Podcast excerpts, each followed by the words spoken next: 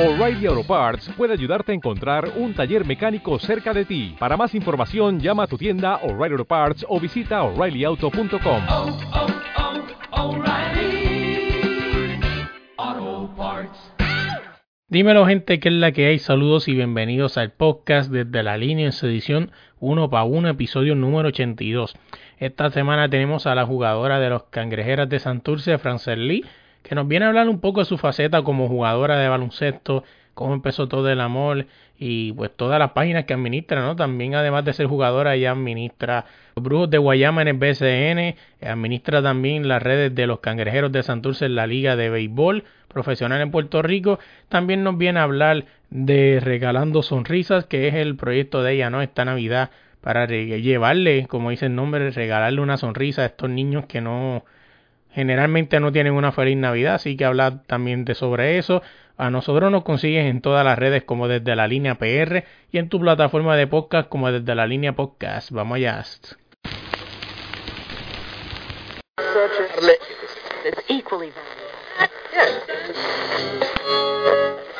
Are you ready? Are you? Yeah.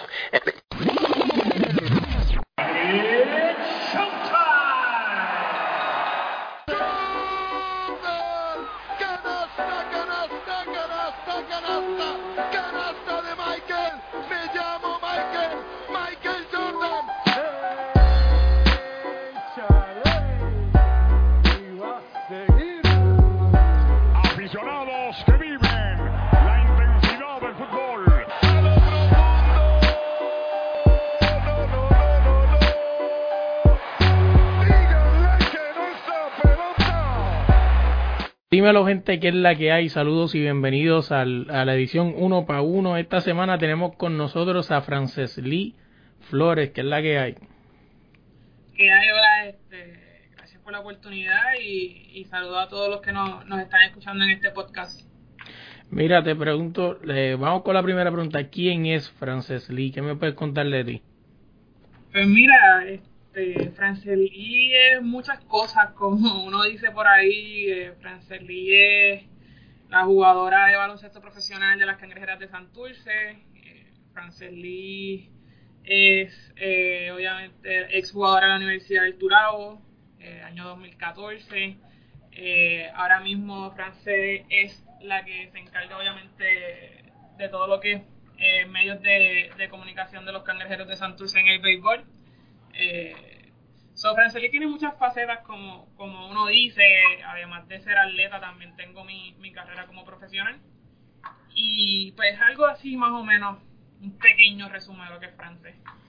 Entonces, este, tú hablas, tú- como tú dices, o sea, tiene muchas facetas, o sea, vamos a hablar un poquito de, de, vamos a hablar más o menos en general, o sea, ¿cuál fue ese clic, o sea, qué te dio con hacer todo esto? O sea, ¿fue porque pues, viste a alguien que te inspiró o algo así? ¿Cómo, cómo llegaste a hacer todo lo que estás haciendo ahora? Pues mira, eh, cuando yo estaba, yo estaba, eh, te puedo decir prácticamente en high school, yo tenía intención de, estudiar arquitectura. Eh, cuando en- pues fui a la universidad, el el estudiar arquitectura pues es una, una concentración, una carrera que se, que se, se le dedica prácticamente casi más de 15 a 18 horas cuando la está estudiando, so era bien difícil el poder jugar y, estudiar arquitectura, so busqué una, una segunda opción, era estudiar comunicaciones, eh, era algo que, que siempre me gustaba desde pequeña, lo, lo, lo veía, lo, lo, lo tenía ahí, ¿sabes? Lo tenía ahí en, en mente y, y decidí estudiarlo en comunicaciones. Eh, una vez empecé lo que es en, la, en el deporte profesional, identifiqué que el deporte en Puerto Rico tenía una deficiencia, so quería especializarlo en el deporte, todo lo que fuese comunicaciones, pero especialmente en el deporte. Eh, obviamente hubo personas que, que me abrieron la- las puertas, me, enseñaron, como quien dice, lo, lo que uno sabe hoy día, eh, y obviamente pues mm, lo estudié y, y, y se me dio la oportunidad de, de trabajar en distintas organizaciones eh, profesionales, empezando con los gigantes de Carolina en béisbol. Luego de ahí estuve con los caciques de Macao en BCN. Eh, ahora estoy con los cangrejeros de Santurce en béisbol y con los brujos de Guayama en, en el BCN, también con las changas de Naranjito en voleibol, eh, Liga Puertorriqueña, eh, varios, varios, como nos dice, varios equipos y varias organizaciones. No, y, y, y está interesante porque se nota, o sea, en por lo menos que el BCN, que es lo que yo sigo, y el BCNF, se nota, bueno, más se nota en el BCN que está llegando esta mano, más esta mano joven con ideas y cosas diferentes, porque hemos visto como, por ejemplo, que, que es lo más icónico, la página más icónica que yo he visto hasta ahora, que son eh, San Germán, que se bulean entre ellos mismos, hacen memes y de esas cosas, o sea, y son cosas que dice, wow, se nota que ahí hay manos jóvenes, o sea, que ustedes los jóvenes, bueno, nosotros los jóvenes hemos llegado a, a cambiar un poco lo que es la, la, la forma de llevar la información, no la monotonía y lo frío de los números y ya, ¿no? O sea, es como que se ve tan diferente.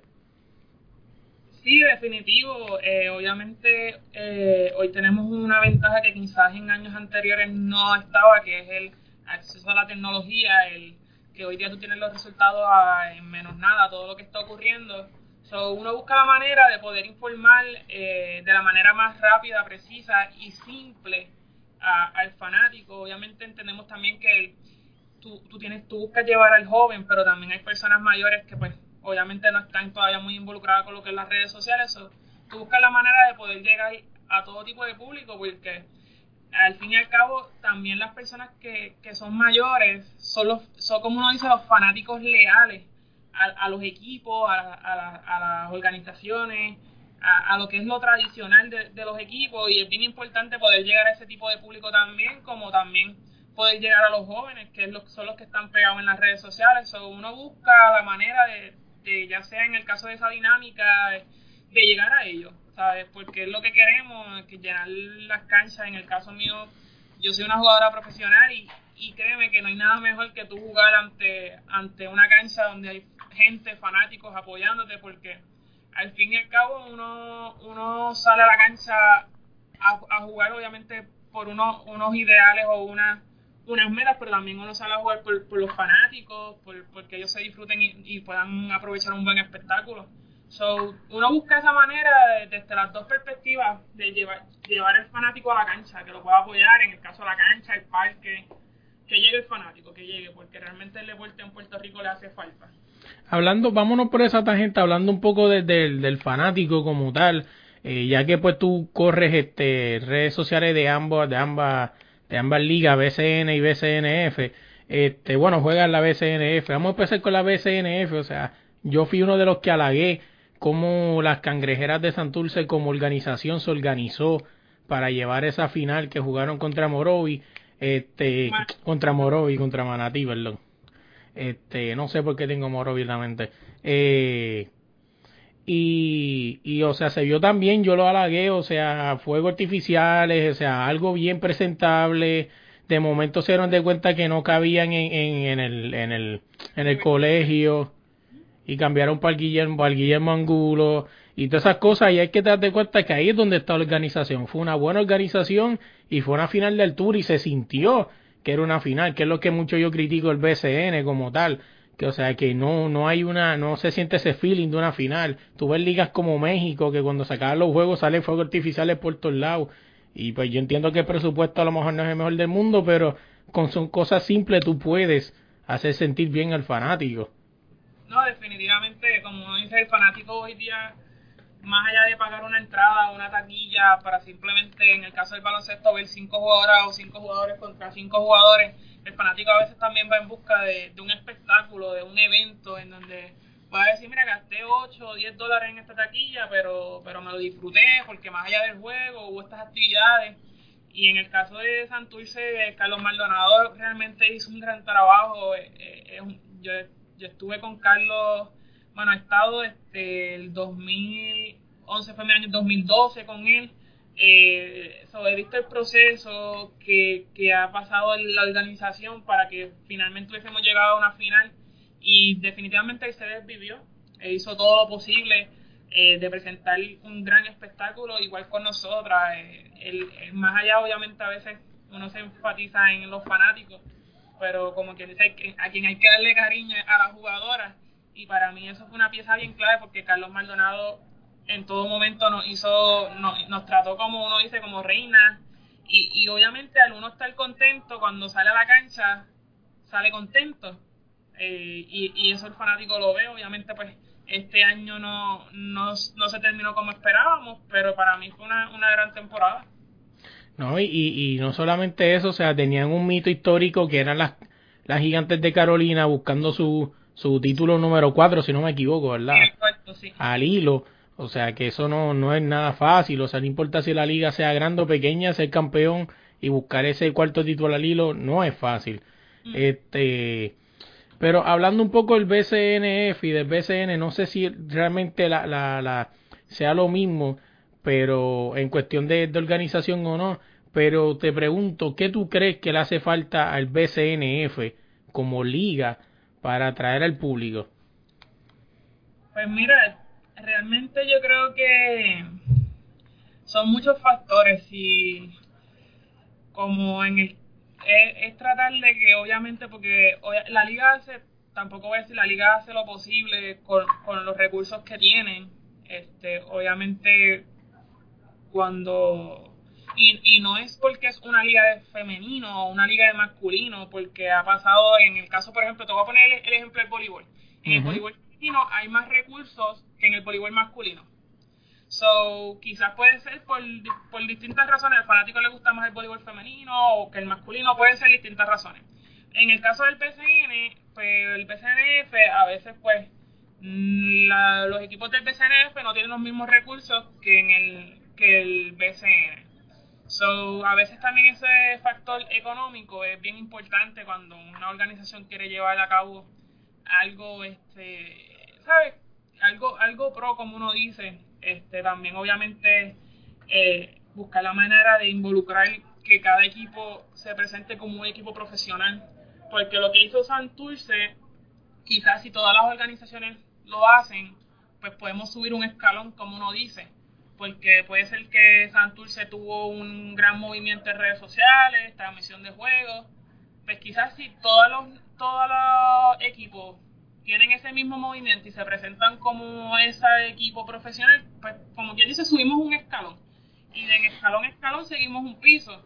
So, yo creo que es tratar de que todo el mundo esté en la misma línea y, y, y buscar la manera de presentar el equipo como algo profesional. No, nosotras somos profesionales, no somos aficionados, so, es presentar las organizaciones como tal y yo creo que hay apoderados que lo hacen muy bien. Eh, hay otros que obviamente que tienen que mejorar y quizás con el, con el tiempo y mientras vayan cogiendo experiencia seguirán mejorando, pero yo creo que poco a poco eh, el baloncesto femenino va a ir subiendo también obviamente por la actuación de, de, nuestro equipo nacional, eh, eh, le da mucha exposición a nuestra liga porque la realidad es que muchas de esas jugadoras que están en la selección salen de nuestra de la liga de nosotros, donde jugamos nosotras. So, yo creo que eso va a ser un proceso que quizás a largo plazo, pero va a ir subiendo, va a ir mejorando, ha mejorado mucho, todavía falta mucho por mejorar. Y, y yo creo que cuando tú vas a las finales y ves los juegos, en el caso de nosotras, tú te das cuenta que hubo un aumento de fanáticos, porque la cancha, ¿sabes? Había gente en los juegos, ¿sabes? So, yo creo que es algo que vamos a ir mejorando poco a poco. No, y, y, o sea, y se nota, y, y comparando un poco el BCNF con el BCN, que sí es comparable, ol- olvidándonos de que en un lado están hombres y en otro lado mujeres, se pueden comparar porque al final del día estamos jugando lo mismo, baloncesto. Este, que yo pienso que ahí es cuando te das de cuenta que el BCNF tiene un paso más adelante que el BCN, aunque la gente crea que no. Porque mira las actuaciones de los equipos de, de, de las nenas, o sea, eh, se nota la evolución, por ejemplo, el mejor ejemplo que se puede dar es de Cuba. Eh, Cuba era un equipo que a Puerto Rico le daba para comer y hasta para llevar y le sobraba para el próximo día y, y se ve la evolución, o sea, como Puerto Rico, las nenas han ido mejorando a que ya le compiten y hasta le dan para llevar ahora a Cuba y eso es una evolución. En cambio, cuando tú ves que el equipo baloncesto eh, masculino eh, lo que está es retrasándose, retrasándose para atrás.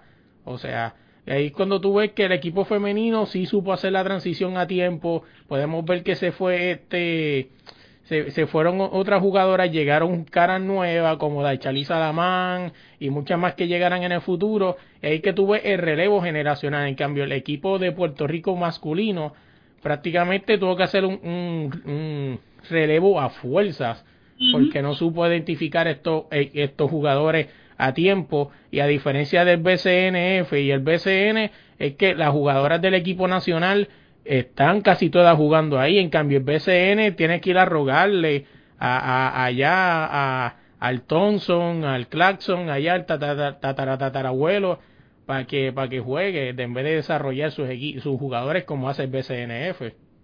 Sí, así mismo es. Pues Yo creo que obviamente en el caso del, del BCN, pues es tratar de lo que hacen, porque recuerda que también el BCN no lo podemos comparar con la selección porque ya eso es la federación. Ujú. Este, son decisiones que toma la federación de quién buscar y quién tener en su equipo. Pero realmente yo creo que, que, que el BCN, obviamente la federación masculina, en el baloncesto masculino, trata también de, de llevar expectativas. Como uno dice, ese es el deporte que mueve pasiones. So, tú tratas siempre de tener lo mejor, lo mejor. A veces tú tienes lo mejor al frente tuyo y, piens- y, piensas que no lo es y prefieres ir a buscar jugadores afuera este, teniendo a veces jugadores que quizás son del mismo talento de calibre de jugadores que están en Puerto Rico, pero prefieres buscarlos de afuera y, y yo creo que, que quizás es eso, que obviamente trata de llenar expectativas, como que siempre, ok, hay que llevar en lo mejor de lo mejor de lo mejor, porque esta es la selección del país, como lo dice. Este, en el caso del femenino, pues es un programa que ha venido de, menos a más. So, cada, cada año Omar González empezó con un, gran programa nacional hace prácticamente casi 6, 7 años, cuando ganaron eh, oro en Panamericanos, Centroamericanos. Y ese programa ha ido subiendo poquito a poco, poquito a poco. Y yo creo que quizás como no tiene, no está tanto al, al ojo público, pues la, no se le exige en el sentido de como que, ah, este, hay que buscar a fulana de tal o, o tener a esta porque esta es WNBA que aunque como quiera el equipo tiene dos jugadoras de WNBA so como que el equipo ha ido subiendo poquito a poco por ahí pero va subiendo. No, es como tú dices, o sea, el mejor ejemplo de talento, y, y discúlpame que me escuche, el que me escucha ahora mismo, y si me escucho este un poco raro, pues que es la verdad, no importa. O sea, para mí ahora mismo un jugador que está jugando en el BCN y prácticamente mete 5 o 6 puntos es Luis Hernández o Luis Pelacoco Hernández, como lo conozcan. Yo no conozco un jugador de baloncesto con mejor condición física que Luis Hernández ahora mismo, en cuestión de cuerpo y físico y masa muscular. Y este hombre en Puerto Rico lo que mete son 5 o 6 puntos porque no se le da la oportunidad. Pero tú lo ves en México y es un chamaco franquicia. O sea, es una superestrella que está en flyers y todo. Y ahí Sí. que tú te das de cuenta y dices, wow, pero ¿qué pasó aquí? todo todo a veces depende también de de cómo te puedo decir cómo cómo, cómo es la filosofía del dirigente, que to- todo a veces uno dice quizás puede jugar, pero uno dice pues en las prácticas, pues no sé, ¿sabes? Yo estoy totalmente, yo, yo he visto a Pelacoco jugar desde categorías menores y siempre ha sido ese cuerpo bien dominante, cada vez está ahí, se ve mejor en shape, me- mejor condición física. Y él es un hustle player, so en México yo estoy siguiendo mucho la liga y, y está llena de muchos jugadores hustle mientras más tú, José, más, más tiempo vas a tener, mejor te va a ir. También él tiene la libertad que él juega como refuerzo. Cuando tú eres un refuerzo, te pagan para tú, para tú, como quien dice, tú hacer lo que tú sabes hacer. Y si te pagan para demostrar. Exacto, quizás acá en la liga, pues como obviamente acá tienen los refuerzos, pues obviamente se le paga un refuerzo para que para que juegue y quizás pues puede ser eso, ¿sabes? Pueden ser muchos muchos factores, pero totalmente de acuerdo contigo, ¿sabes? Hay veces que hay que salir afuera para que te den la oportunidad que no te dieron aquí. Quizás, obviamente, ese, esa temporada que él está teniendo en México, el año que viene le va a ayudar en Quebradilla, que por cierto tuvo una gran temporada este año en Quebradilla. Ujú. So, quizás a veces hay que tener esa oportunidad. En el caso de Luis López, Luis López fue a Los Ángeles en México y promedió 20 y pico puntos por juego. Quizás eso le da un poquito más de oportunidad a la hora de, de él en Ponce, que le den un poco más de tiempo de juego. Pero todo va a depender también de la filosofía de juego y cómo sea el tipo de, de el estilo del jugador. No, así es. Y para irnos ya de esta tangente, te pregunto, eh, ¿qué tú crees de, de eso de los refuerzos? ¿Tú crees que siempre, siempre ha habido esta dinámica? O sea, y te pregunto también porque, pues, tú bregas con, con pues, estás de cerca con el BCN también. Y pues, mi yo siempre yo siempre quizás estoy como que en contra de lo que todo el mundo opina y te lo digo como jugadora. Eh, cuando en el caso cuando tú juegas esto tú estás en un nivel profesional Claro. tú buscas poder ir a jugar al exterior porque yo creo que esa es la meta de todo el mundo Ujú. cuando tú vas al exterior, en las otras ligas tienen tres, cuatro refuerzos. Mira, México tiene cuatro refuerzos. So, a veces cuando estamos aquí en Puerto Rico, a veces mucho, ah, el refuerzo le quita la oportunidad de juego al de aquí. Pero es que esto es una liga profesional. Así So, es. yo creo que, que el jugador debería trabajar más y exigir y, y demostrar que puede ser, ponle el cuadro, el, el, el inicialista en esa posición. Y tiene que demostrar porque es una liga profesional, so, no es una liga de desarrollo, para la liga de desarrollo está la de puertorriqueña. Entonces, pues, ¿qué pasa? Muchas veces pues pensamos, ah, pero es que la liga está llena de refuerzos, ni yo rica. Pero es que tienes que demostrar, porque así como los David Vueltas de la vida, David Vueltas de aquí y tiene sus minutos, ¿por qué? Porque él ha trabajado y ha mejorado su juego para, para tener esos resultados. So, yo creo que, que, esa debe, debe ser la mentalidad de cualquier atleta. Te lo digo por experiencia propia. Este año ah, en Santurce tuvimos eh, tres refuerzos por la lesión de Michelle González. Una de las dos refuerzos eran de mi posición. A mí me toca trabajar más. No me puedo sentar atrás y quejarme como que, ah, pero trajeron una refuerzo a mi posición. Este. No, pues a mí me toca trabajar más. Y yo creo que, esa debe ser la debería ser la mentalidad de todo atleta. Obviamente, pues, uno quisiera decir como que ah, le den el taller a uno, que uno juegue y uno pueda demostrar. Pero esto es business, como uno dice, lo que buscan los apoderados es hacer todo lo posible para ganar el campeonato. Sí, So, sí. Si te dan la oportunidad de tú tener tres refuerzos y tú entiendes que ese refuerzo te va a dar algo que quizás este jugador no te lo pueda dar, que tú vas a escoger. No, y, y te soy bien sincero, y cuando tú vienes a ver los refuerzos, sí, en el, en el BC, bueno, en el BCNF no sé mucho, porque realmente pues este es el primer año que la sigo como tal, pero el BCN que sí que es la que sigo, eh, si tú te das de cuenta, eh, quitando a, a Two Holiday, y no sé si algún otro más, casi todos los refuerzos son en la posición 3, 4 y 5. Ujú, ujú. Y, y todo el mundo dice, no, porque es que nosotros los boricuas somos pequeños. Eh, mentira, o sea, dime un centro que ha sido más dominante que Piculín Ortiz desde que se retiró. Es una sí, no, definitivo. Y, y obviamente los equipos van a hacer todo lo posible, todo el movimiento necesario para traer lo, lo que le hace falta al equipo.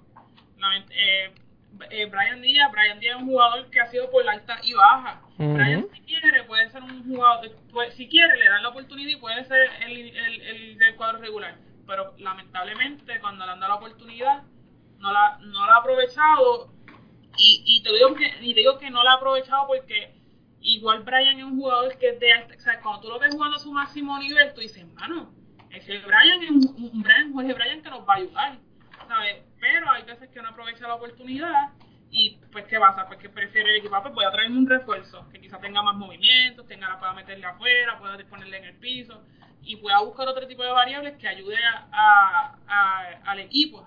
So, yo creo que es eso, eh, realmente son, eh, el apoderado va a hacer todo lo posible. Si tiene que traer cinco refuerzos, créeme que los va a traer, porque es una liga profesional en donde tú inviertes dinero y buscas generar dinero. No, así mismo. Y, y, y oye, ya que me traiste el, te- el tema de, de Jorge Brian Díaz, o, o sea, vamos a hablar de los centros en general. Eh, yo le pregunté, no me acuerdo si fue a, a, a, a este muchacho, a Liberdiel, o no me acuerdo si fue, no me acuerdo a quién fue que yo le pregunté, y te hago la pregunta a ti, pues tú estás cerca de eso. Eh, ¿Por qué los centros en Puerto Rico tienen falta de carácter? O sea, cuando me explico de carácter, es un tipo como Peter John Ramos que no coge la bola y la espeta como un Howard. Eh, y, y, o sea, ¿por qué? Pues de verdad que ahí eso es una buena pregunta, habría que preguntárselo a ellos. Porque Yo no- Yo no me atrevo a preguntársela porque una galleta de Peter John no debe estar fácil, pero... Sí, sí, sí, eso debe estar complicado. Pero realmente yo, de verdad que también debe ser la manera en que tú te desarrollas jugando. Este, porque quizás tú puedes ver, por ejemplo, un Brook López, Ujú. Milwaukee, tú no lo ves como lo hace Howard, así, ah, tú lo ves ahí, mira, tranquilito. Ahora tú ves, no, mentira, Brook es el que es más payaso, Robin es el, el más, no, al revés. Brook es el que es tranquilito y el hermano Robin es el que es un payaso. Correcto. Los, dos juegan en, ¿sabes? esto depende de, de la manera en que tú, que tú te desarrolles, como, como a ti te, te, te, te enseñen a jugar. Todo depende. Quizá, obviamente, pues, tú puedes ver un Devon Collier jugando y ese muchacho se emociona de todas las jugadas, como uno, como uno dice en el argot boricua, se las perrea todas, esto queda- y todo va a depender de cómo, cómo se desarrolló jugando, no es que los boricuas grandes no, no, no demuestren, que todo depende de, de cómo, cómo se crió jugando, quizá un Jorge Bryan fue obviamente sa- sabe, un, un muchacho tranquilo, que yo estudié con él y siempre ha sido eso mismo, en los salones de clase era así mismito, tranquilito, no era de estos de hacer eh, vacilones ni reguero, era tranquilo. So, quizá puede ser eso, la manera en cómo que cómo se crió, se desarrolló. Porque aunque no creas, Peter John de momento a veces se tira unos donkeos ahí, coge la bola y donkea. So. Sí, sí, pero es como yo digo, o sea, y, y yo me acuerdo que con esa persona que lo hablé, no me acuerdo ahora quién fue, pero me acuerdo que me dijo, ah, pero pero es que tú te crees que es fácil, o sea, esos jugadores tan grandes se les hace difícil moverse, y digo, puede ser eso también, pero yo soy un topo de 5-7, y si tú me pones un canasto vida y tú me pones a alguien de frente, si yo puedo espetarte en la cara, te la voy a espetar, o sea, como digo, o sea, es verdad que a lo mejor tú como jugador tienes que nacer con eso, pero, o sea, yo sí... tú nazcas con eso, tú, pero tú te desarrollas y te, prepa- y te, y, y te vas desarrollando con esas habilidades. Este, pero puede ser la manera en que se desarrollaron ellos jugando, ¿sabes? Puede ser eso y, y quizás así fue la manera que ellos aprendieron a jugar. Este, definitivo, no es tan fácil como uno piensa el, el, el, el movimiento. Obviamente los jugadores de Estados Unidos en su desarrollo son un poquito más atléticos que la manera en que se desarrollan acá. So, también puede ser eso. Así mismo oye, vámonos de esa gente si no nos quedamos ahí todo, la todo el día. Vamos a hablar más de ti, o sea, ¿cuál fue? Tú empezaste a jugar baloncesto, pero ¿cuál fue esa influencia? O sea, ¿quién tuviste que tú dijiste, wow, yo quiero hacer eso? Pues mira, yo yo estuve en mil deportes. En casa mi papá era como quien dice fiebre del deporte. So, él me, desde chiquita, mi hermano jugaba pelota. Y desde chiquita él me decía como que, ok, tú tienes que jugar algo. Empezamos en voleibol. Eh, me aburrí. Nos fuimos para natación. Eh, me aburrí. Me fui para taekwondo. Ahí metí, como uno dice, dos o tres patas. Eh, me aburrí. Y mi hermano mayor, eh, por parte de padre, jugaba baloncesto. Y él una vez llevó una bola a casa. Y yo la vi y empecé a triviarla. Y me la pasé por debajo de las piernas. Y papi dijo, eh, párate, haz eso otra vez. Y volví a y me la pasé por debajo de las piernas. Y papi me dijo, vamos a llevarte para la cancha. Y por ahí seguí. Seguí, este, seguí desarrollándome en lo que era un equipo, equipo en Cabo, estuve en Junco, en Colegio de Ingenieros, y por ahí seguí desarrollándome y como quien dice, soy lo que soy ahora, uno, como uno dice. ¿Tienes algún ídolo en el baloncesto? ¿Alguien que sigas en tu posición o, Pues mira. o? Lo más seguro me va a decir en serio, pero mi jugador favorito en la NBA se llamaba Lamar Odom. Era duro, era un fajón. Ese es mi, era mi jugador favorito. Yo empecé a ser fanática de los Lakers. Todo el mundo pensaba que yo era fanática por Kobe. Oye, que para mí Kobe es de los mejores jugadores de la historia. Sí, sí. Pero fanática de los Lakers por Lamar Odom. Jugador grande, que metía el triple, podía llevar la bola, defendía y hacía muchas cosas en cancha. Y él era mi jugador favorito. Pues zurdo, yo soy zurda. Y a mí me encantaba verlo jugar. Eh, me encantaba, me dolió mucho toda la situación que pasó él. Yo entendía que él tenía un gran talento, pero lamentablemente eso es el vivo ejemplo que las, mal- las malas decisiones destruyen carreras. Y, y, y él era, yo, o sea, yo empecé a seguir el, el, el baloncesto del NBA por él. Y ahora mismo, ahora mismo, ahora mismo, mi otro jugador que estoy siguiendo mucho es Giannis Antetokounmpo. Eh, Gianni, que, que, que me acuerdo que, que hace poco cuando pasó el mundial eh, quedó frustrado, ¿no? Porque pues es que sinceramente si tú no si toda la vida tú has jugado el sistema NBA y llegas a FIBA es bien diferente, porque pues Gianni pues todo el mundo sabe que no fue su mejor mundial, bueno, creo que fue el primero si no me equivoco, Sí, sí, el primero y no fue el mejor del mundo porque obviamente se topó con algo que se llama zona y tener No. tres jugadores ahí no es fácil.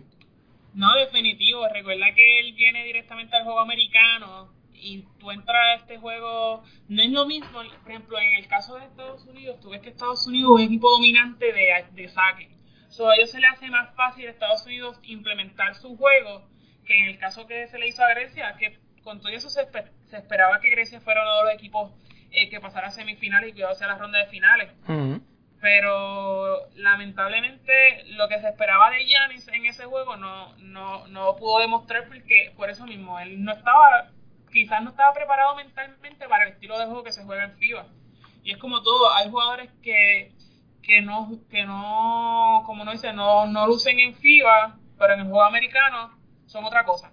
El mismo Carlos Arroyo. Carlos Arroyo es FIBA, europeo. Así Y mismo, ¿eh? en la NBA, a, pe- a pesar de que tuvo sus momentos buenos, pero donde sobresalió y donde fue un ícono eh, fue en el juego de FIBA, en el juego europeo. No, y yo siempre le he dicho, o sea, que si tú quieres ganarte un equipo de Team USA, tiene que ser en el primer juego o segundo. Si tú dejas que, eso, que ese juego engrane, porque obviamente los primeros juegos de Team USA en, en cualquier sitio que van son malísimos, porque los acostumbran a la bola, lo, lo, las reglas, aunque realmente ellos hasta practican ya con la bola de FIBA, o sea, que ya no están, ya no están ajenos a eso. Pero de verdad que, que, que sí, le, lo hizo, le, le fue mal inclusive España, que yo pienso que España la gente lo tenía como favorito, pero yo te soy bien sincero, para mí España ganó el mundial no con su mejor equipo. No, pero eh, el mundial de este año fue algo, como uno dice, bien, Bien raro. sí, bien raro, bien raro. Este, España, a veces, a veces no necesariamente tú, tú ganas con talento, hay cosas que simplemente suceden si las aprovechaste, saliste por la puerta ancha, si no las aprovechaste, te fuiste. No, y, y lo que es factor Ricky Rubio, en, en verdad que es otra cosa. Punto, Ricky Rubio en el juego europeo en FIBA, tú lo ves lo dominante que es. Ujú. En la NBA, pues, hace las cosas, hace sus cositas, pero no se ve tan dominante como en el juego de FIBA. No, así mismo es. Y, y, y de verdad que, que yo siempre, yo vi ese mundial, yo casi siempre cuando son mundiales yo los veo enteros. Y, y pues tengo mi, mi, mi, mis de esto, como digo, o sea, pues España ganó no con su mejor equipo. Y en cuestión de Puerto Rico, pues, este, pues, yo tengo, tengo mis cosas, de verdad, como por ejemplo ese, ese juego contra Italia, tú ganando un juego casi por 30 y que, y que ven y te dominen así al final tan fácil y te lo ganen. Pero pues, son cosas que pasan. Y, y pues, pero vámonos de ahí, vamos a hablar un poquito de, de, de que con lo que, que, que te conocí a ti realmente fue que te encontré en las redes y es algo que, que tú estás haciendo, te consigo el nombre rapidito ahora aquí, eh, Regalando sonrisas. regalando sonrisas, correcto. O sea, ¿qué me puedes contar sobre ese proyecto y si este es su primer año, si llevas años haciendo esto? Pues mira, Regalando Sonrisas es una iniciativa que nació el año pasado. Este, simplemente fue, verdad, eso fue lo más random eh, que sé, yo estaba con mi hermano y estábamos hablando como que se acercaba la Navidad y, y nada, y la, y la cantidad de niños pues que lamentablemente pues no, no reciben juguete o quizás pueden recibir juguete uno que otro, pero pero eso ese ese ese momento especial de compartir, de tú abrir tus juguetes con otras personas, pues quizás no no lo tienen y simplemente se me ocurrió la simpleza, lo hablé con mi hermano y le dije, ¿sabes qué? Voy a hacer un recogido de juguetes y después voy a buscar un hogar a donde enviarlo, donde llevarlo. Y mi hermano como que, ¿en serio? Y yo, ah, tú vas. Y literalmente eso fue como a las 6, 7 de la noche y a las 9 hice un arte, porque yo hago diseño gráfico, hice un arte sencillo, puse la información y empezó los teléfonos a sonar y llama y mensajes. Y como que yo como que, ok, mira, pues para entregar juguetes, ah, ¿dónde es el hogar? Y yo, mira, esto yo lo acabo de hablar ahora mismo, este, no tengo hogar donde voy a llevarlo, yo voy a buscar a quién dárselo. Si no consigo un hogar de niños, pues voy y busco familias que sean de escasos recursos y se los llevo. Pues ahí obviamente muchas eh, organizaciones se unieron. Los cangrejeros de Santurce eh, estuvieron conmigo, literalmente cada pelotero me trajo dos juguetes, uno para o sea, en pelota, imagínate, ellos son casi como 40. Ujú. Y cada uno me traía uno de uno para nena y uno para nena. Y entonces allá en el colegio donde yo trabajaba, que era la academia especializada en Yabucoa, eh, también se unió, los nenes cada uno me traía uno para nene y uno para nena. Y la sala mía se llenó de juguetes. Empezaron a hacer donaciones, tuve amistades que me enviaron juguetes de Estados Unidos. Bueno, yo tenía mi sala llena de juguetes, llena de juguetes, balones, me regalaron mucho balón. Entonces ahí cogí, eh, identifiqué dos hogares, uno en Junco y uno en Bayamón, y este hice la entrega de juguetes. y de verdad que es la mejor experiencia que yo he tenido en mi vida. De, fuera de lo profesional, fuera del baloncesto, fuera de la mejor experiencia que yo tuve fue esa. ¿sabes? Yo fui con los varios nenes de los de la academia, que el colegio donde yo trabajaba. Eh, mis mejores amigas me acompañaron, mis papás, eh, varios jugadores de aquí de Santurce. Y fuimos a llevar los juguetes, nos quedamos con los nenes, los abrimos. Uno dice, como, como uno dice, uno volvió a ser eh, pequeño o niño o niña por, por un ratito, porque tú te envuelves con ellos, abrir todos los juguetes, nosotros se los envolvimos, pues obviamente para sentir esa emoción, porque no es lo mismo que a ti te den un, un juguete abierto a que te lo envuelvan con papel. Así es. Cuando el nene abría el juguete, tú veías el papel volando para acá, para allá, y nos sentamos con ellos a jugar carrito, nos jugamos, nos pusimos a jugar con las muñecas, a montar las cosas, y de verdad que cuando salimos del primer hogar, todos salimos llorando porque los nenes empezaron a llorar y no querían que nos fuéramos. Y todos empezaron a llorar y nosotros como que llorando también, dándoles abrazos, porque a veces uno se envuelve tanto en su vida rutinaria cuando uno dice como, cuando uno se vuelve adulto, uno empieza a tener prioridades y piensa, empieza a tener una mentalidad que quizás no te das cuenta de lo, de lo mucho que uno tiene y a veces no somos agradecidos o quizás no nos damos cuenta porque en la rutina nosotros quizás muchos de nosotros nos dieron todo, desde, ¿sabes? Todo me refiero a comida, tuviste unas navidades con tu familia, tuviste un techo donde dormir, y a veces uno cree que todo el mundo es así. Y lamentablemente no es así, hay muchos niños pues, que es maltratado, que no tiene familia. So, es como que tratar de, de dar y regalar esa sonrisa a estos niños que quizás no las tienen. O quizás pues, por distintas situaciones, ahí nosotros empezamos a escuchar muchas historias de niños pues que uno de verdad piensa que esas cosas no pasan, pero lamentablemente sí. Y una vez terminé, después fuimos a Bayamón, una vez terminé, le dije a una de mis mejores amigas, el año que viene lo vuelvo a hacer. Y lo voy a seguir haciendo hasta que realmente, ¿sabe? Hasta que, hasta que no podamos.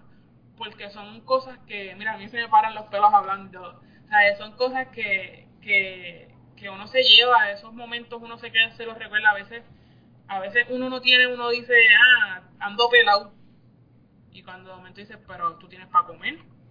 Tú puedes comprarte, no sé, algo, una tenis, una camisa o algo.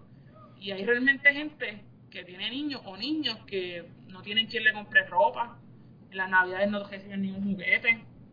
So, yo me puse como meta tratar de regalar la mayor cantidad de alegría, de sonrisas posible y, y este año tenemos un hogar en Ponce este, que vamos a estar llevando además de juguetes este ropa este ya ellos nos dieron todos los sizes de ropa para entonces como uno dice adopta un niño.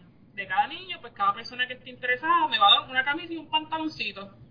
Este porque cuánto te puede salir yo digo a veces ah a veces decimos estamos pelados pues, cuánto te puede salir una camisa y un pantalón 20 25 pesos. Así y ya es. cita para un nene, entonces a veces tú dices, ya no tengo 25 pesos en mi bolsillo, pero créeme que ese nene cuando reciba eso, la sonrisa tú vas a decir, tacho, lo- es más, lo quiero adoptar, lo vamos a comprarle otra muda de ropa.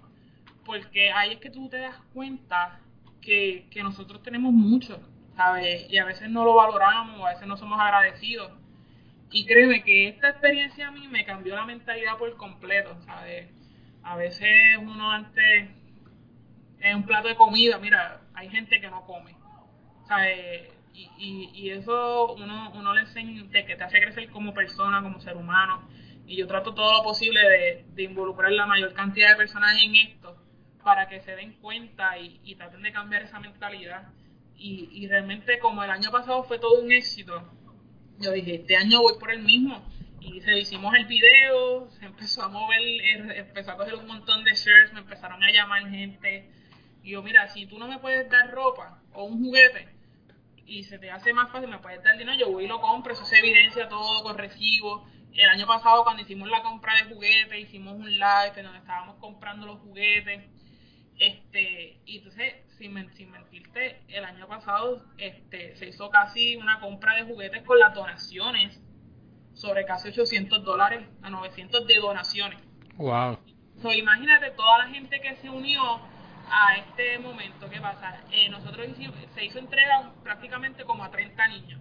Y tú dices, ya sé, pero está nenito ese dinero, porque porque nosotros no le regalamos una cosita, obviamente nosotros hacíamos como una bolsita, le echábamos cuatro, cinco, seis juguetes, para cuando abriera, pues tuviera varios, no simplemente recibiera uno, entonces pues ahí tiene, ¿sabes? compartíamos con ellos, jugábamos y tenían muchos juguetitos que con uno en el chiquito no le gusta abrir y tener muchas, que ahora uno lo ve como chuchería, como Mami me decía, Mami me decía, ah, yo les le llenaba a ustedes el árbol de chuchería, pero como ves muchos juguetes, te emocionan. Pues eso es lo que yo trato, de que, que, poder darle lo, mejor a ellos, que puedan disfrutar, este, realmente, ¿sabes? Puedan, puedan pasarla bien, aunque sea un ratito, y compartir con ellos. No, y, y, y, y de verdad que, que está brutal porque es que la gente en Puerto Rico eh, vive como, bueno, ¿verdad? Podemos hablar de Puerto Rico porque pues donde vivimos, por ejemplo, yo vivo en Estados Unidos, pero viví en Puerto Rico y puedo hablar sobre eso. Y yo pienso que la gente en Puerto Rico, eh, no toda la gente, por no generalizar, ¿verdad? Y nadie se ofenda, vive en su propia burbuja. eh, por ejemplo, yo, yo, yo soy de la, yo soy, pues, mi mamá era de la clase trabajadora y pues era clase media, pero sí tuve un poco de contacto con la clase High Society de Puerto Rico, pues tenía primos ahí y ellos vivían en su burbuja, o sea, este, veían cosas que, y tú dices, wow, o sea, viven en una burbuja brutal, o sea, pero en Puerto Rico sí existe pobreza y el mejor ejemplo que yo te puedo dar es que me pasó una vez una clase de salud, eso nunca lo olvido, que ven y nos enseña la maestra en un, en un proyector fotos de, de niños así, pues pobres, eh, casas hechas en madera, de zinc y todo eso, y cuando se acaba el, el, el video nos preguntan, ¿dónde ustedes creen que es esto?